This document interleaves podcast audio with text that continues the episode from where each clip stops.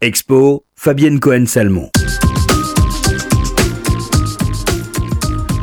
Vous reste encore quelques jours pour visiter l'exposition que consacre le musée d'Orsay à la famille Renoir et à leur art, intitulée Renoir, père et fils, peinture et cinéma, jusqu'au 27 janvier exactement. On connaît Auguste Renoir, peintre de renom et l'un des plus célèbres impressionnistes français.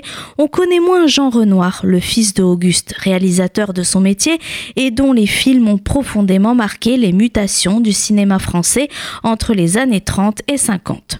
Père et fils ont souvent dialogué comme deux artistes débattant de leur art.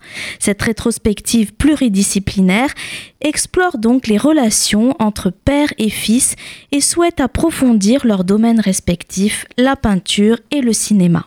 À la naissance de Jean en 1894, Pierre-Auguste Renoir, alors âgé de 53 ans, accède à la reconnaissance comme un maître de l'art français.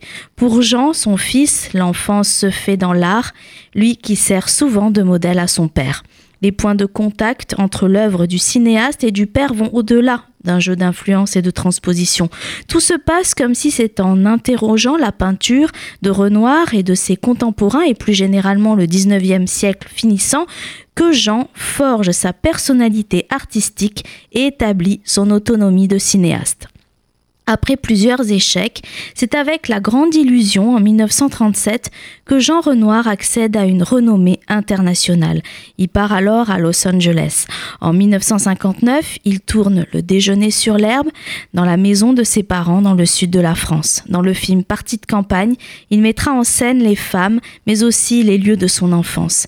Des clins d'œil de Jean à son père tout au long de sa carrière à travers des tableaux, des extraits de films, des photographies, des costumes, des affiches, des dessins et de nombreux documents, pour certains inédits, cette exposition transdisciplinaire explore le dialogue fécond et parfois paradoxal entre un père et son fils, tous deux artistes dans des domaines différents. Renoir, père et fils, peinture et cinéma est présenté au musée d'Orsay jusqu'au 27 janvier.